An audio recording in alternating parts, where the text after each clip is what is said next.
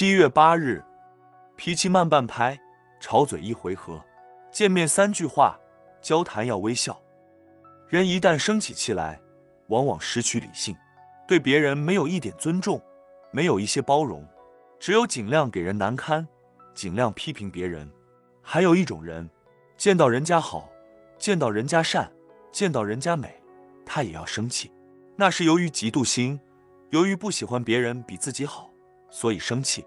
其实，假如一个稍有修养的人，在生气的时候，更要保持小声说话。保持平静微笑的样子，就能抗拒生气。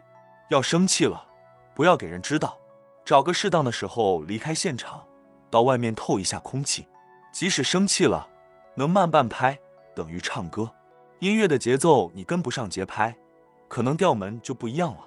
或者你真的有修养，想到忍，忍，忍，忍一口气，不就风平浪静了吗？生气的人都认为自己有理。其实生气都没有理由，不生气的人才有道理可讲。生气的时候，假如有勇气，到镜子前揽镜自照，看一看自己的模样，或者走到观音菩萨座前，称念南无观世音菩萨，心中的一股闷气自然就会烟消云散了。生气是没有用的，当生气时可以自问：我到人间来就是为了生气的吗？当然不是，我是为欢喜而活着的。当慈悲心。